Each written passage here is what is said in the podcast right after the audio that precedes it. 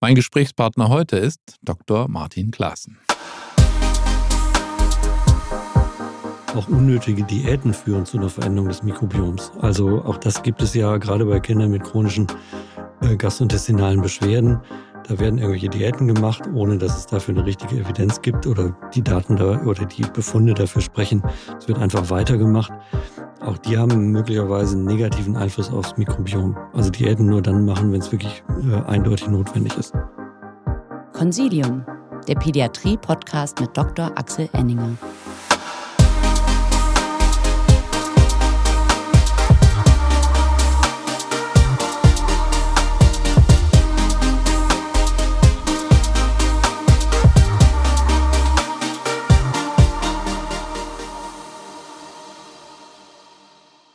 Herzlich willkommen, liebe Zuhörerinnen und Zuhörer, zu einer neuen Folge von Consilium, dem Pädiatrie-Podcast. Mein heutiger Gast ist Dr. Martin Klaassen. Er ist Kinder- und Jugendarzt, er ist Kindergastroenterologe. Er war langjährig Chefarzt in der Kinderklinik in Bremen und er ist der Herausgeber der Zeitschrift Pädiatrie und des Klinikleitfadens und ein ganz umtriebiger Verfasser von vielen Artikeln, Vorträgen und außerdem mein langjähriger Freund. Und deswegen freue ich mich ganz besonders, Martin, ähm, dass du heute hier zu Gast bist. Lieber Axel, vielen Dank für die Einladung. Ich finde, äh, wir haben uns heute ja ein ganz spannendes Thema ausgesucht, über, über das wir sicherlich auch noch lange sprechen könnten. Genau. Also, wir reden heute über das Mikrobiom des Darmes. Ähm, dazu kann man vorweg sagen, dass wir Kindergastroenterologen sind, beide uns mit dem Thema beschäftigen, aber wir sind natürlich keine Grundlagenforscher, wir sind keine Labormenschen. Ähm, und ähm, die Zuhörerinnen und Zuhörer werden es mir verzeihen, dass ich mich vielleicht diesmal mehr einmische, als ich mich sonst bei Themen einmische, weil ich mich auch schon ein wenig mit diesem Thema beschäftigt habe. Aber lass uns mal generell starten. Wenn man ähm, den Fernseher anschaltet und die Tagesschau angucken will und man eine Minute zu früh da war, wird man üblicherweise mit Werbung für ein Probiotikum ähm, belästigt, sage ich fast mal. Ähm, und da geht es um Immungesundheit, es geht ähm, generell um Wohlfühlen. Das heißt, das Thema ähm, Mikrobiom und wie kann ich das Mikrobiom beeinflussen, ist tatsächlich in aller Munde auch und auch in der Laienpresse ähm, unglaublich präsent. Wir versuchen heute mal so ein bisschen aufzudröseln, ähm, was wir denn wissen, was wir denn vielleicht auch noch nicht wissen. Aber bevor wir starten, müssen wir vielleicht so ein paar Begrifflichkeiten erstmal klären. Also Thema Darmflora, sagt man das noch? Sagt man Mikrobiom? Sagt man, was ist Metabolom? Ähm, vielleicht mal so ein paar Begriffe. Sagt man Darmflora noch? Nein, Darmflora ist out. Also das können wir schon mal vergessen, weil das eben keine äh, Pflanzen sind, die da wachsen, sondern ähm, die Gesamtheit der äh, mikrobiellen Bestandteile. Dazu gehören übrigens auch Viren, dazu gehören auch Pilze. Ähm, und das, die Gesamtheit äh, ist dann eben das Mikrobiom, beziehungsweise die Gene dieser ähm, Dinge, denn die untersucht man ja am Ende in den Stuhlproben. Und die Mikrobiota sind eben die einzelnen äh, Bewohner des Darms, die mikrobiellen Bewohner. Mhm. Und, und, das Metabolom, das ist auch nochmal ein spannendes Thema. Das werden wir gleich sicherlich, wenn wir über die Darm-Hirn-Achse sprechen, auch äh, besprechen.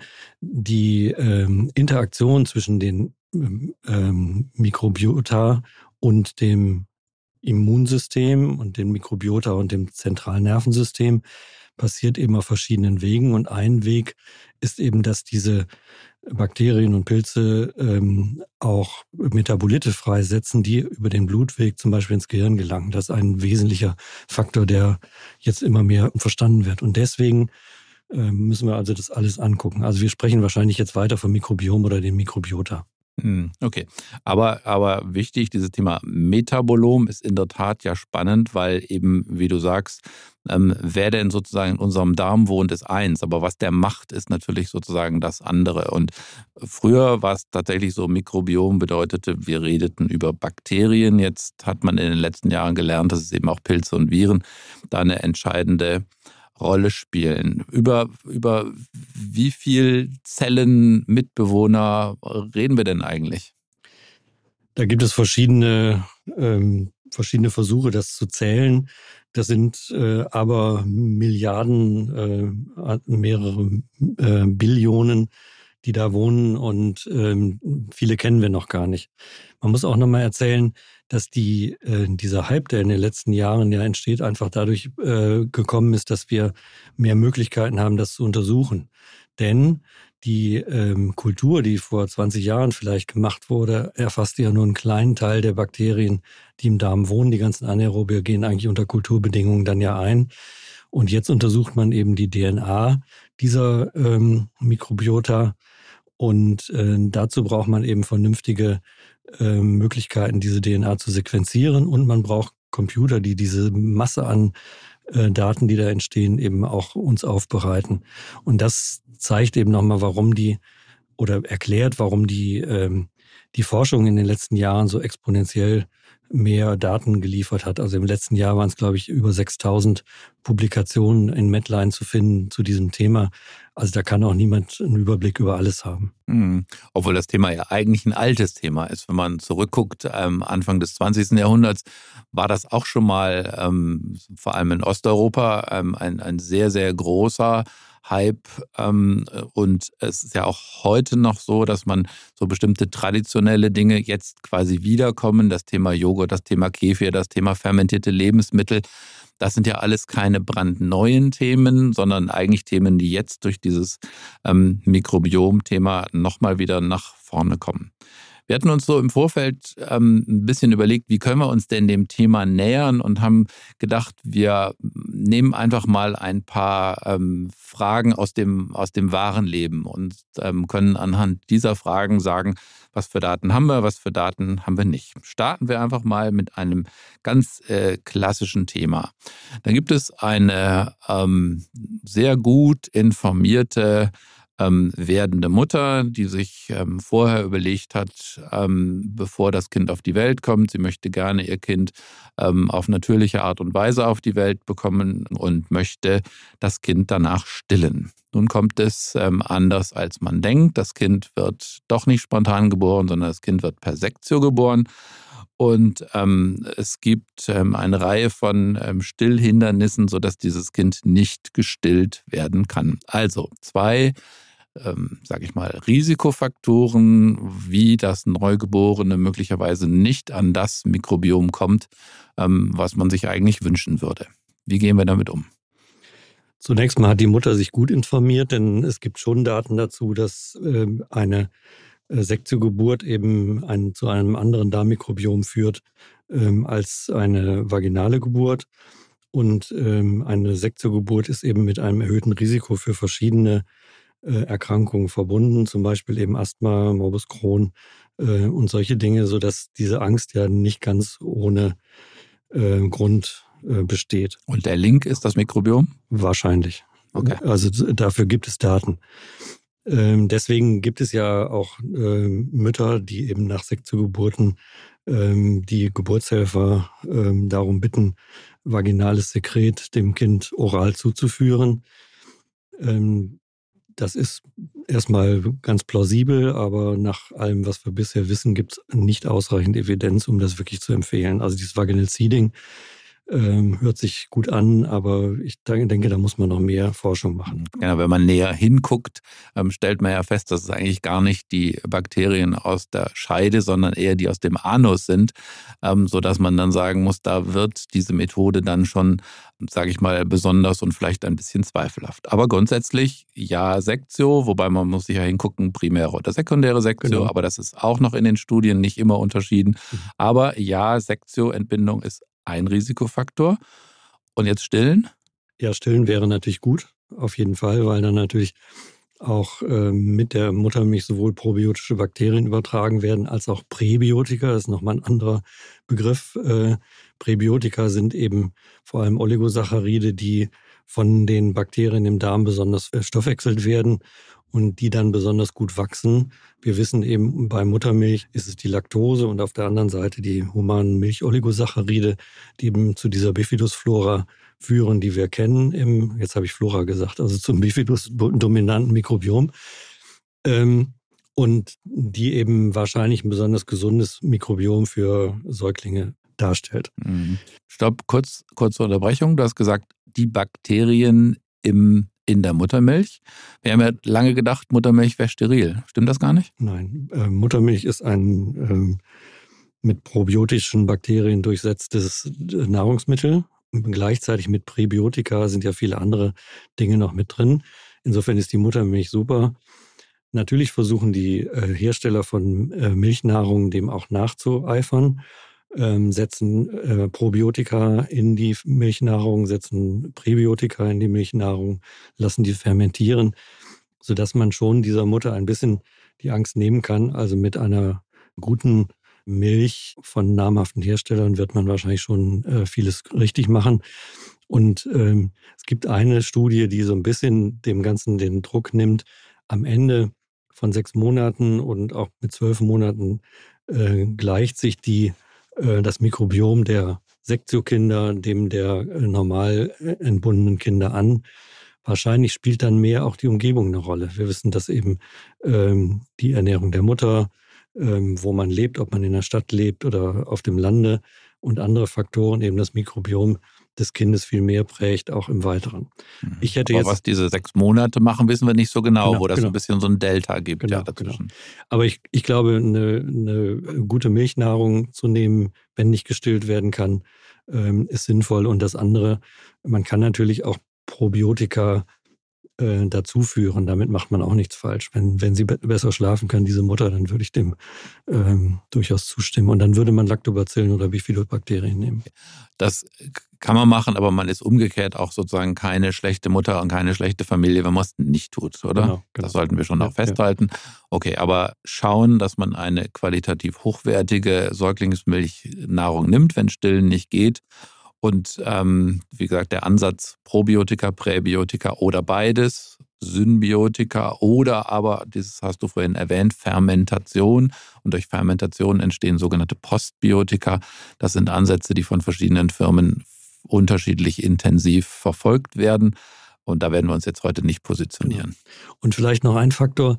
Antibiotikatherapien im ersten Lebensjahr vermeiden ist auch noch ein wichtiger Faktor. Das wissen wir ja mittlerweile dass eben frühe antibiotische Therapien äh, das Risiko äh, für bestimmte Erkrankungen, zum Beispiel den Morbus Crohn, steigern.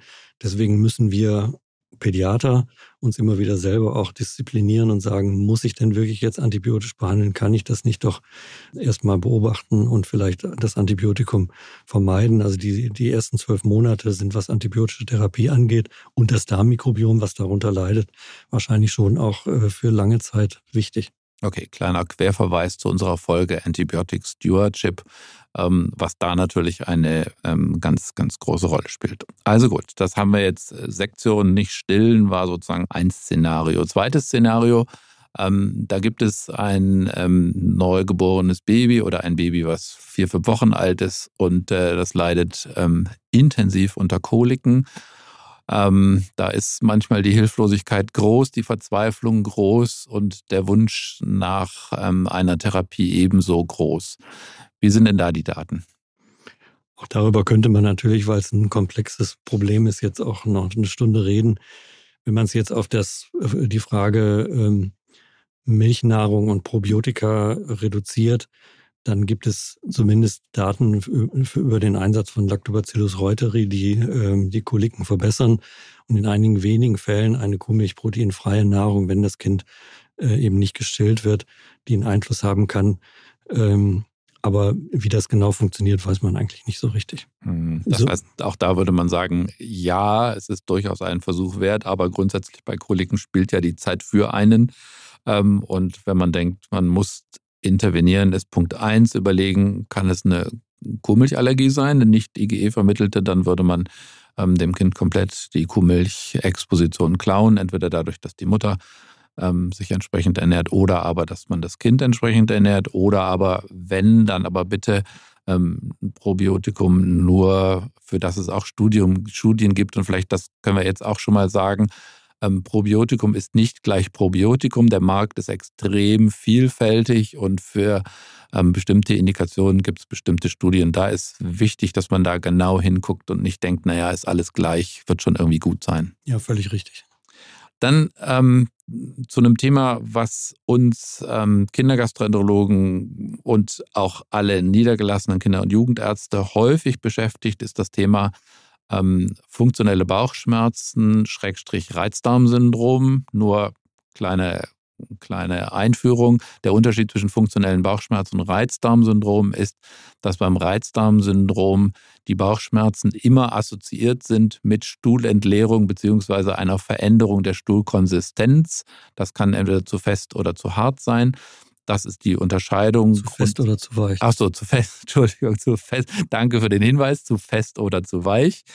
Ähm, also das ist, wäre Reizdarm und das andere wären ähm, funktionelle Bauchschmerzen. Und auch da ist die Frage, kann ich denn da etwas tun, ähm, was das Mikrobiom positiv und damit auch meine ähm, Beschwerden positiv beeinflusst?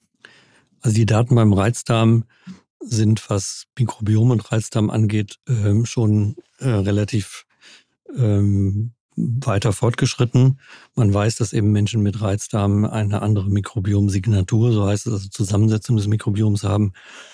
Ähm, und diese scheint eben auch über verschiedene Wege mit dem Gehirn zu kommunizieren. Das hatte ich ja eben schon erwähnt. Also auf der einen Seite ähm, produzieren die ähm, Mikrobiota des Darms bestimmte Botenstoffe, die ins Gehirn kommen, Serotoninvorstufen, Gamma-Aminobuttersäure, ähm, aber vor allem die kurzkettigen Fettsäuren scheinen eine Rolle zu äh, spielen, also äh, Buttersäure zum Beispiel. Und ähm, Umgekehrt führt eben, das wissen ja viele Betroffene, die einen Reizdarm haben, führt Stress auch zur Veränderung der Mikrobiota. Also die, die äh, Cortisolachse führt dazu, dass die Mikrobiota des Darms in der Zusammensetzung sich verändern. Und so kann es eben so einen Kreislauf geben. Also, das heißt, wir haben so ein bisschen ein Henne- und Ei-Problem. Genau, genau. Das haben wir ja grundsätzlich bei all diesen Dingen. Aber, ähm, aber beim, beim Reizdarm haben wir in der Leitlinie, wo wir beide auch beteiligt waren, zumindest die Studien zu den äh, Probiotika als ähm, ganz gut eingeschätzt. Und das ist eine der ähm, Empfehlungen, die in der Leitlinie drinsteht, dass eben bei Patienten vor allem mit einem diarrhoedominanten Reizdarmsyndrom, dass man da einen Versuch mit Probiotika machen kann. Ich mache das auch regelmäßig äh, ganz gerne. Man hat ja das Gefühl, dass die Patienten auch was wollen. Ähm, was einnehmen wollen. Auf der anderen Seite ist, glaube ich, die Beratung und dieses ähm, Benennen des Reizdarms als Krankheit mitentscheidend. Also unsere ärztliche Rolle sollten wir da nicht äh, unterschätzen. Aber Probiotika können hilfreich sein. Hm, genau, aber ich glaube auch, das muss einhergehen mit einer Beratung über dieses Thema Darm-Hirn-Achse, Hirn-Darm-Achse. Das muss man, glaube ich, erläutern. Und dann möglicherweise in der Kombination ähm, ist es einen Versuch wert und auch da, man kann es tun, man muss es nicht tun. Ähm, etwas, was immer wieder ähm, in der Werbung zu lesen ist und was man auch häufig hört und wo ich immer denke, da gibt es einen gewissen, ein gewisses Delta zu unserem klinischen Alltag, ist das Thema der ähm, postantibiotischen Diarrhoe. Das wird ja immer wieder gesagt, naja, wir haben Antibiotika gegeben und häufig fragen Eltern ja auch, können wir denn etwas zum Schutz oder zum Aufbau der Anführungszeichen Darmflora, Anführungszeichen ähm, geben. Ähm, wie sind denn da die Daten? Also A, was machen Antibiotika an dem, an dem Mikrobiom? Und B, müssen wir intervenieren?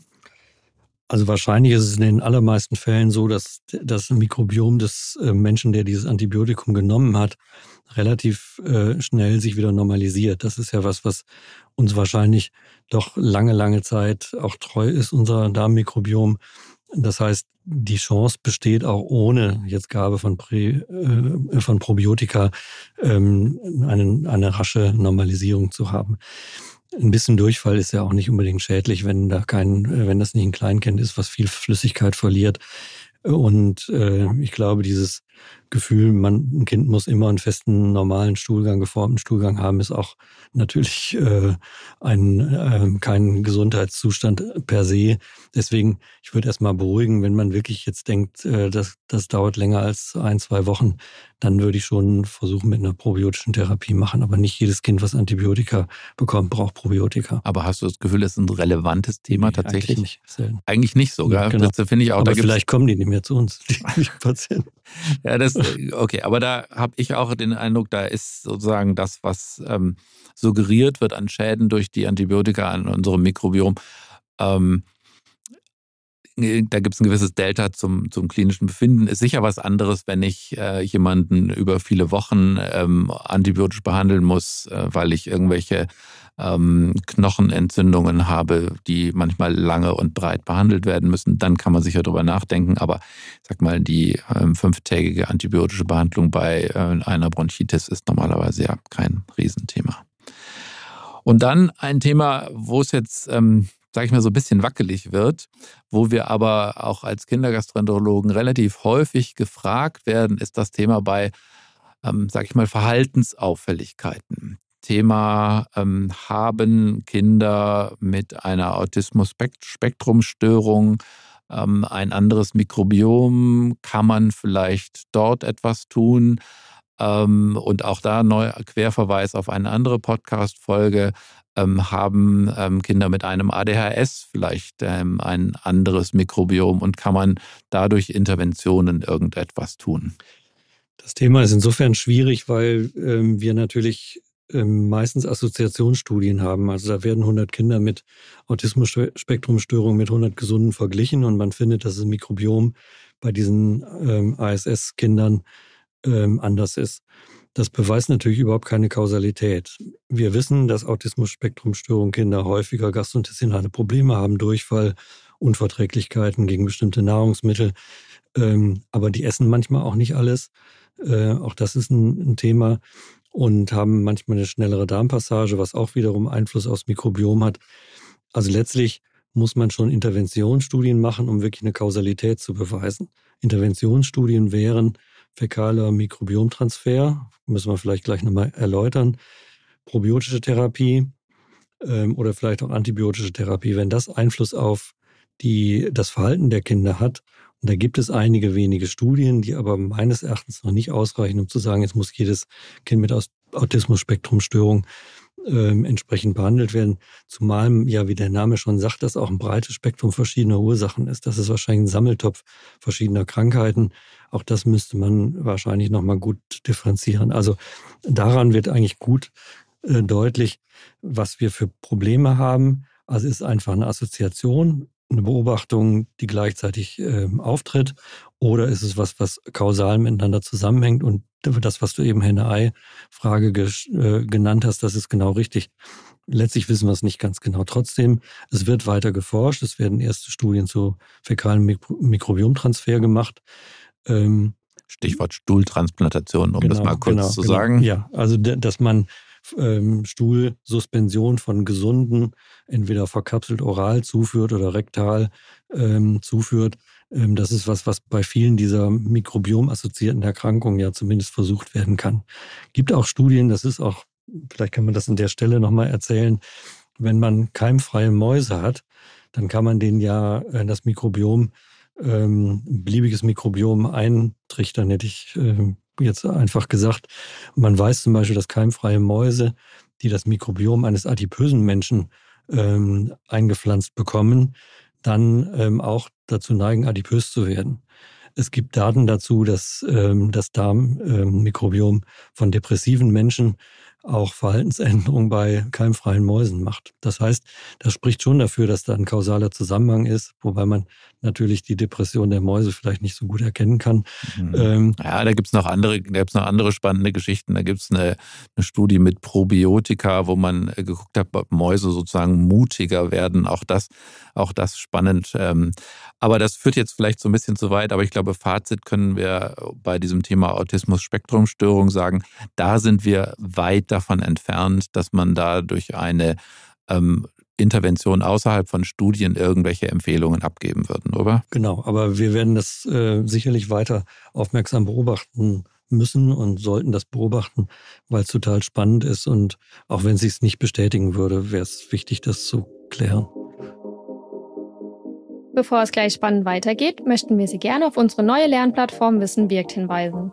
Dort finden Sie Lerninhalte wie Vortragsaufzeichnungen, Podcasts und unsere beliebten Zeitschriften erstmals gemeinsam an einem Ort und direkt verknüpft mit den dazugehörigen CME-Fragen. Die Lernplattform steht Ihnen übrigens auch als App für iOS und Android zur mobilen Nutzung zur Verfügung.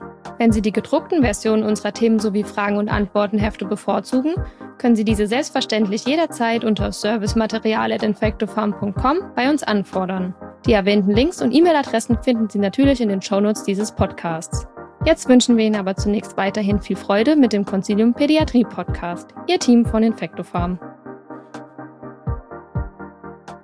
Jetzt ein Thema, was uns beiden sehr am Herzen liegt, weil wir, ähm, sage ich mal, häufig damit konfrontiert werden, nämlich mit dem Thema, ähm, die Kinder werden in der Kindergastroenterologie vorgestellt und die Frage ist die, das Mikrobiom meines Kindes ist durcheinander. Es sind von den guten Bakterien zu wenig und von den bösen zu viel. Ähm, tun Sie was? Das ist ja ein, etwas, eine Fragestellung, die wir häufig gestellt bekommen. Die basiert auf Stuhlanalysen und das ist ein Thema, was uns beiden oft, ähm, na, sage ich mal, nervt. Ja, deswegen nervt, weil man das Gefühl hat, dass die Labors, die diese Diagnostik anbieten, äh, eigentlich nicht mit klaren ähm, Aussagen ähm, rüberkommen dürften, beziehungsweise ähm, auch ihre Leistung anbieten, obwohl das nicht dem Stand der Wissenschaft entspricht. Also Hintergrund ist, ähm, diese ähm, Stuhlflora-Analysen, so hießen sie ja früher, äh, kultivieren die ähm, Bakterien und ich hatte ja eben schon gesagt, 90 Prozent der Darmbakterien sind anaerobier, das heißt, die sind schon auf dem Weg äh, von der Toilette in das Röhrchen und vom Röhrchen ins Labor sterben die ab und 10 Prozent lassen sich kultivieren. Je nachdem, wie lang der Transport ist, kann sich die Zusammensetzung dann auch nochmal verändern. Das heißt, das, was da im Labor gemessen ist, ist meines Erachtens äh, irgendein fiktives äh, Konstrukt. Okay, Stichwort Standardisierung der präanalytischen Phase würde man das nennen. Das ist null standardisiert, genau, genau. schon mal das erste große Problem. Es sieht natürlich toll aus, wenn das irgendwie in bunten äh, Säulen ausgedruckt ist, aber es ist überhaupt keine wissenschaftliche Evidenz dahinter. Ähm, es kann manchmal zeigen, dass vielleicht im Darm des Kindes was nicht in Ordnung ist, aber auch wenn ein Darm krank ist, ist natürlich das Mikrobiom durcheinander. Auch das könnte man daraus äh, ähm, natürlich schließen. Die wissenschaftlichen Analysen sind alle DNA-Analysen oder 16S-RNA-Analysen, beziehungsweise auch ähm, andere Shotgun-Metagenomics heißt das. Ähm, also relativ diffizile Geschichten, die bisher nicht kommerziell und in breitem Umfang angeboten werden. Es wird in Forschungseinrichtungen gemacht. Also das, was im Moment kommerziell angeboten ist, ist meines Wissens nicht dazu geeignet, daraus eine Diagnose zu stellen oder eine Therapie bei einem Kind mit Bauchschmerzen abzuleiten. Hm. Und auch die ähm, Ergebnisse von den Untersuchungen mit den neueren Methoden ähm, sind A noch nicht äh, allseits verfügbar, aber auch da sind wir noch viel zu früh als dass wir da Schlüsse draus ziehen könnten. Man kann sagen, okay, wir haben bestimmte Hinweise, wir haben vielleicht irgendwelche Cluster, wir haben Muster, die man erkennen kann, aber da sind wir noch viel zu früh, als dass wir im Jahr 2023 da irgendeine vernünftige Empfehlung draus ableiten könnten. Genau, weil es auch kein normales Mikrobiom gibt, sondern es gibt ein individuelles Mikrobiom, das ist abhängig vom Lebensalter, vom Körpergewicht, vom Geschlecht, von der Gegend, wo, wo man lebt. Äh, wir wissen gar nicht, wie das Mikrobiom irgendwo in Afrika oder in Südamerika am Amazonas ist. Ähm, also insofern, es gibt ähm, erste Daten, die sagen, die Diversität des Mikrobioms spielt eine Rolle, die wiederum von der Schnelle der Passage abhängig ist. Also es gibt so viele Einflussfaktoren, dass ich mich, obwohl ich mich da jetzt doch länger mit beschäftigt habe, nicht trauen würde, irgendwas daraus abzuleiten. Okay, das können wir als kleines Zwischenfazit vielleicht machen und sagen, ja, es ist ähm, extrem spannend und wirklich sehr, sehr wichtig, dass wir uns mit dem Thema Rolle des Mikrobioms beschäftigen. Aber die momentan verfügbare Diagnostik zum Stand 2023 ist sinnfrei und deswegen sollte man sie nicht machen. Aber was natürlich ähm, du hattest vorhin da schon darauf hingewiesen, eine durchaus wichtige Rolle spielt, ist die Art und Weise, wie wir uns ernähren, nämlich was wir sozusagen den Bakterien, Viren ähm, in unserem Darm zu futtern geben. Ähm, da müssen wir jetzt ein bisschen drüber reden. Genau, also es ist klar, dass bestimmte Bakterienspezies eben hm, besondere ähm, Inhaltsstoffe der Nahrung besser verarbeiten können. Also das sind eben diese ähm, zum Beispiel unter Laktose gut gedeihenden äh, Bakterien oder unter diesen humanen Milcholigosachariden gut gedeihenden Bakterien. Das sind andere als dann, wenn wir mit Beikost anfangen bei den Babys. Ähm, da sind eben Oligosaccharide drin, die nicht resorbiert, äh, die nicht gespalten und resorbiert werden, die auch natürlich Futter für ähm, die Bakterien äh, des Darms darstellen. Ähm, also das, was ja die, äh, die Menschen schon immer wissen, dass bestimmte äh, Gemüsesorten, äh, Bohnen oder Erbsen oder so eben zu mehr Blähung führen. Das ist genau wegen dieser Oligosaccharide, die äh, vom Dünndarm nicht aufgenommen werden. Äh, dann gibt es mehr Gasbildung. Also das heißt, das hat sicherlich Einfluss. Äh, lösliche Ballaststoffe haben Einfluss aufs Mikrobiom. Ähm, und so, dass man sagen kann, das, was wir als Gastroenterologen immer propagieren, mediterrane Mischkost mit viel pflanzlichen Nahrungsmitteln, möglichst wenig tierische Nahrungsmittel, möglichst wenig ähm, raffinierte Nahrung, möglichst, also vor allem raffinierte Zucker vermeiden ähm, und natürlich industriell gefertigte Nahrung, also ultra-processed Food vermeiden. Das führt eben dazu, dass das Mikrobiom ähm, vielfältig ist und wahrscheinlich ähm, günstig für den Menschen, sowohl den Darm, die Darmschleimhaut, die Barriere, als auch wahrscheinlich das Zentralnervensystem. Mhm. Zu diesem Thema ähm, Stichwort Ultra-Processed Foods ähm, müssen wir, glaube ich, noch mal ein bisschen was sagen. Das ist ja ein Thema, was in den letzten Jahren doch ähm, ziemlich breit und immer weiter auch diskutiert wird. Also da reden wir über ähm, Nahrungsmittel, aber auch Getränke, Süßigkeiten, die eben ähm, sehr unterschiedlich zusammengesetzt werden und die zum Teil Zusatzstoffe enthalten, die ein Problem darstellen können. Kannst du da ein bisschen erläutern, was wir ähm, damit meinen oder welche Inhaltsstoffe uns da besonders Bauchweh bereiten? Also wahrscheinlich ähm, spielen eine Rolle die Emulgatoren, die äh, Stabilisatoren. Also man weiß, dass Emulgatoren auch die Darmbarriere angreifen können und ähm, Titandioxid wird angeschuldigt. Also es gibt viele, viele verschiedene, ich kenne die jetzt auch nicht alle. Ähm, also man weiß, dass wenn Menschen mehr als fünf Portionen äh, prozessierte Nahrung, industriell gefertigte Nahrung pro Tag zu sich nehmen über lange Zeit, dann erhöht das das Risiko, zum Beispiel Morbus Crohn zu bekommen. Das wissen wir. Ähm, ich habe jetzt auch noch andere ähm, äh, Daten gefunden, auch dass es auf die aufs Gemüt Einfluss hat, äh, die Nahrung. Ähm, Schokolade ist übrigens gut, obwohl es ein ultraprozessiertes Nahrungsmittel ist, wahrscheinlich für, fürs Gemüt. Ähm, also das heißt, ähm, wir als Gastroenterologen und als Kinderärzte müssen wir sagen, wir müssen unsere Kinder ähm, versuchen zu erziehen, möglichst viel frische, akut zubereitete Nahrung zu geben und möglichst wenig aus irgendwelchen Tüten, äh, Flaschen Dosen zu geben. Genau, wobei die Kinder da in aller Regel dann Opfer der Eltern sind. Also insofern müssen wir da sicher auch an die, an die Eltern ran und sagen, hier, ähm, auf den Markt gehen, einkaufen und selber kochen ist ähm, die Devise. Und ähm, wir müssen schon auch dann aus meiner Sicht auf die Industrie zugehen und sagen, hier, ihr habt das Know-how dazu und wir wollen, dass bestimmte Dinge möglichst nicht mehr in euren Produkten drin sind.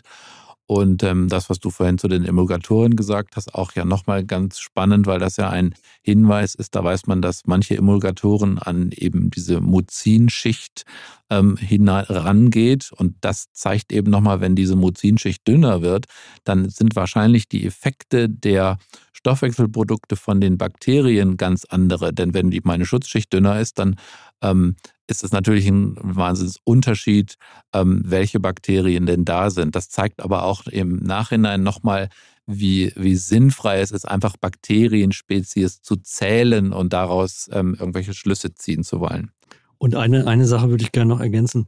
Auch unnötige Diäten führen zu einer Veränderung des Mikrobioms. Also auch das gibt es ja gerade bei Kindern mit chronischen äh, gastrointestinalen Beschwerden. Da werden irgendwelche Diäten gemacht, ohne dass es dafür eine richtige Evidenz gibt oder die Daten da oder die Befunde dafür sprechen. Es wird einfach weitergemacht. auch die haben möglicherweise einen negativen Einfluss aufs Mikrobiom. Also Diäten nur dann machen, wenn es wirklich äh, eindeutig notwendig ist. Okay, und das können wir beide auch nochmal sagen. Was wir dabei auf keinen Fall wollen, ist eine IgG4-Diagnostik bezüglich ähm, vermeintlicher Nahrungsmittelunverträglichkeiten. Die Konsequenzen daraus sind zum Teil verheerend. Die Kinder kriegen irgendwelche Ausschlussdiäten, ähm, Mikronährstoffmängel, verlernen jeglichen Spaß am Essen.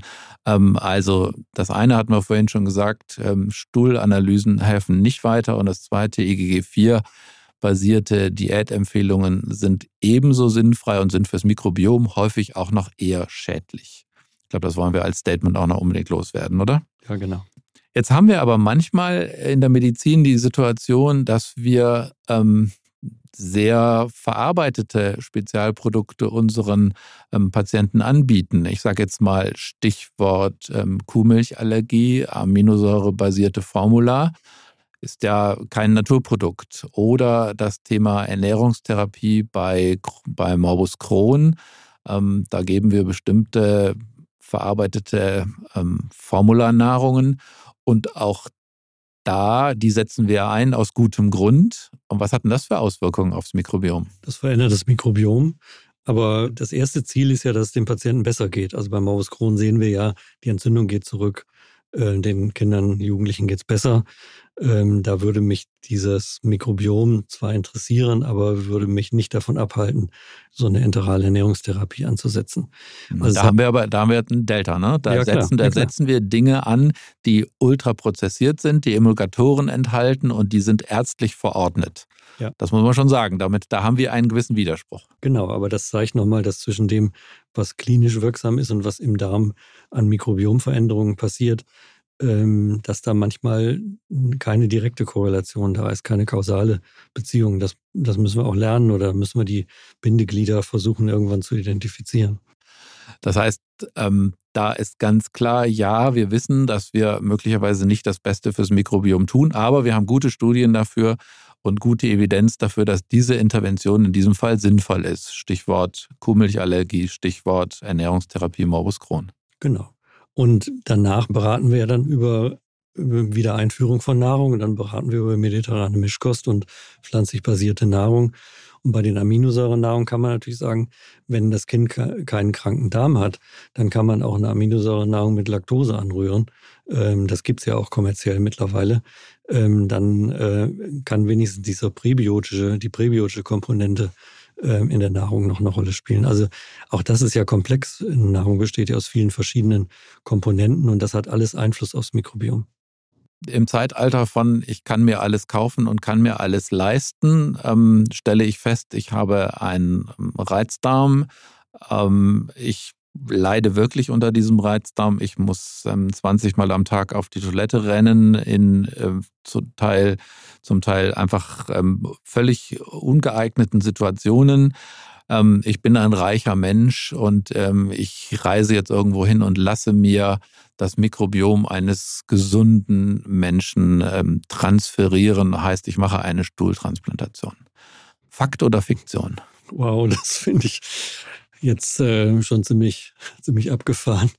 Ähm, also, Stuhltransplantation könnte funktionieren, aber die Frage ist, wer ist der ideale Spender oder die ideale Spenderin? Äh, welche Eigenschaften müssen erfüllt sein? Äh, auch wenn ähm, jetzt jemand nicht adipös ist, dann darf er auch keine Depression haben. Und man muss auch natürlich einen Schutz vor ähm, gramnegativen, multiresistenten Keimen haben. Es gibt äh, Hinweise oder gibt Fallberichte darüber, dass äh, es auch zu äh, schweren Infektionen gekommen ist. Also das ist nicht so mal eben gemacht. Ich würde im Moment immer noch sagen, im Rahmen von Studien ja. Und bei einer Indikation ist es im Moment relativ unzweifelhaft. Das ist die äh, chronische therapierefraktäre Clostridoides difficile Infektion.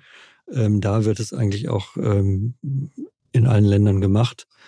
Aber bei allen anderen Indikationen würde ich die Finger davon lassen. Hm, also es kann sein, dass man andere Risiken damit eingeht. Okay, das heißt, das ist im Jahr 2023 die einzig etablierte Indikation dafür.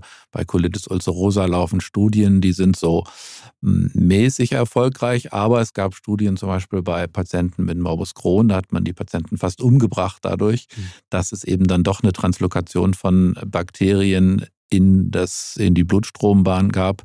Ähm, das heißt, die sind septisch geworden nach diesem Mikrobiomtransfer. Also das ist nicht mal eben ähm, Mikrobiomtransfer, neues Mikrobiom und danach bin ich der gesunde ähm, Superstar. Genau, und ich würde damit rechnen, dass es mindestens fünf, aber eher zehn Jahre dauert, bis wir da irgendwie verlässliche Daten haben. Mhm. Und äh, vielleicht die, diese Anekdote sollte man auch noch unbedingt erzählen. Ähm, da gibt es den Fallbericht des Menschen, der im Rahmen der Clostridium difficile, sage ich jetzt, die heißen jetzt anders, die haben jetzt OIDs irgendwie im Namen, ähm, Therapie ähm, einen Mikrobiomtransfer bekommen hat und mit dem ist was passiert. Der hat massiv an Gewicht zugenommen, ähm, weil das offensichtlich ein Mikrobiom eines adipösen Menschen war. Ja, das heißt, ich kann auch sozusagen ein adipogenes Mikrobiom transferiert bekommen und dann habe ich ähm, ein echtes Problem.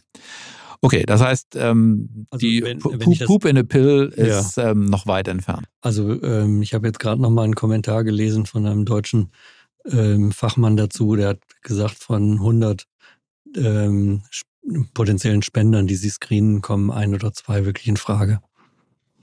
Spender.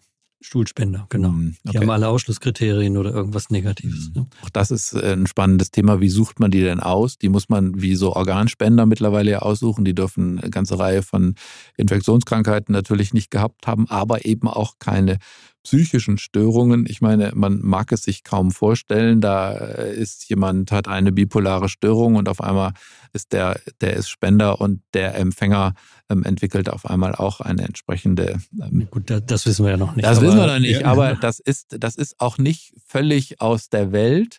Und deswegen glaube ich, muss man, muss man schon schwer aufpassen. Also das ist nicht äh, wie eben mal, mhm. ähm, wie man vor ein paar Jahren dachte, ähm, des, des Rätsels Lösung für ganz viele Dinge.